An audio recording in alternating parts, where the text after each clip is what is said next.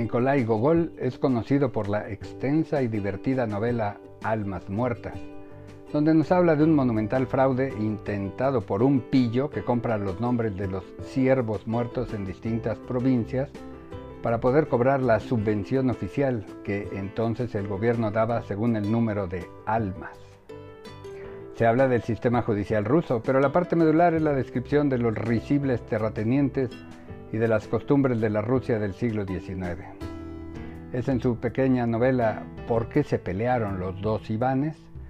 donde precisa sobre los errores de la judicatura, empezando por su retraso exagerado en resolver cualquier juicio, muchas veces por voluntad de los involucrados.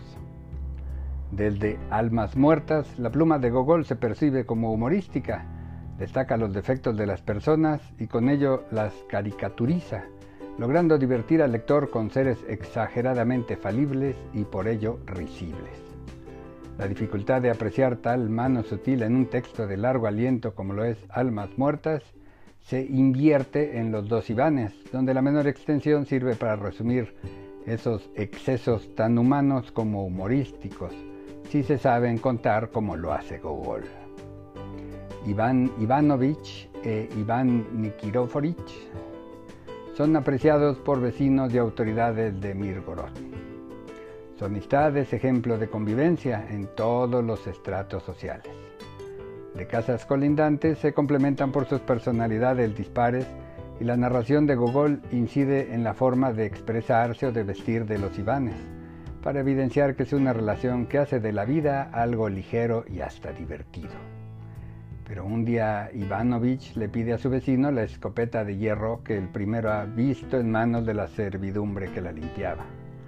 A partir de la negativa del segundo y de su enfrentamiento, al principio como cualquier pareja de amigos, en vías de reconciliarse tras una discusión sin importancia, pero que se torna definitoria cuando Nikiforovich llama ganso a Ivanovich.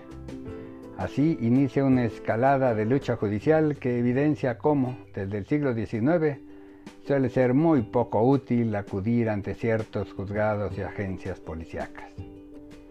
Aunque hay un detalle narrativo, cuando Nikiforovich está dispuesto a hacer las paces con su vecino, es influenciado por la ama de llaves, Agafi, mujer de verrugas en la cara y de la que era tan difícil distinguir su cadera como verse la nariz sin un espejo. La pluma burlona de Gogol salpica tanto a las mujeres chismosas como a los hombres sin carácter. Cuando el problema pasa a lo judicial, Gogol retrata el edificio del juzgado como el más bonito del pueblo, aunque en las oficinas haya baúles llenos de quejas y calumnias locales, avisando que los rusos de la localidad recurrían a la justicia por asuntos menores, o tal vez que para quien ahí trabaja no es prioridad atender a la ciudadanía. Luego vemos al juez que firma sentencias sin haberlas revisado. Deja al secretario que las lea en voz alta, pero no le pone atención. Prefiere chismear sobre temas menores. Pero cuando Iván Ivanovich va a presentar denuncia contra el vecino, el juez se sobresalta. Es tan inesperada esa acusación por atentar con un referente local de la amistad y la sana convivencia y el lenguaje de la querella suena casi a campaña política. Refiere a su vecino como conocido en todo el mundo por sus actos inicuos, repugnantes y desvergonzadamente ilegales.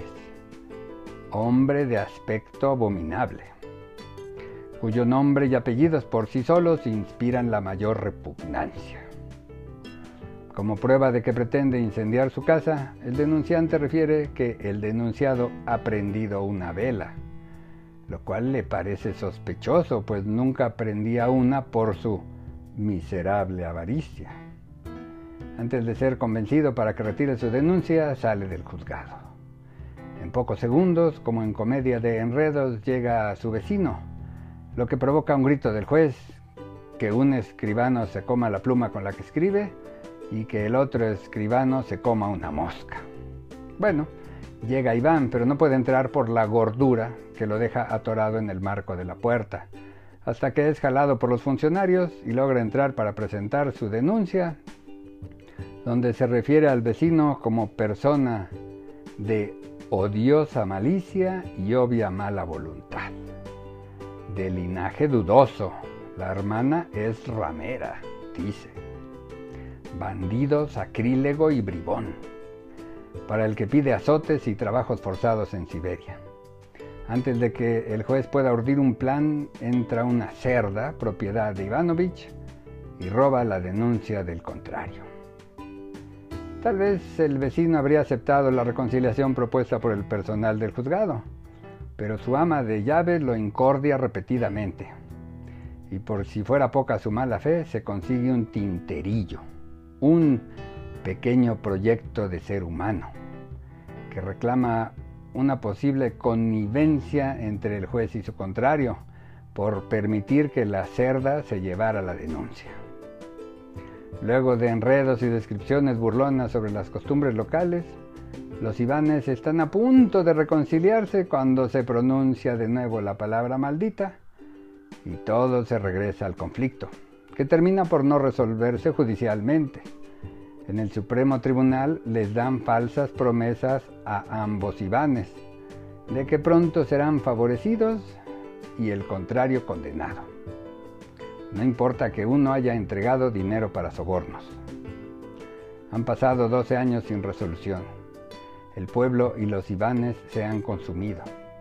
La vía judicial fallida les ha llevado a una vida sin brillo ni salud, sin aparente responsabilidad para los jueces y sus asistentes como en el México contemporáneo, donde ninguna reforma legal, incluida la constitucional de los derechos humanos, ha evitado la ruptura entre población y gobierno.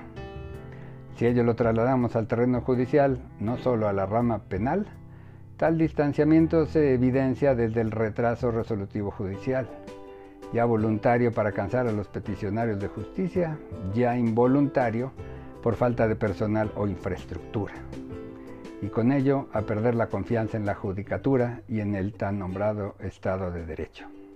Pero, nos señala el espontáneo historiador Gogol, no es una falla estatal novedosa.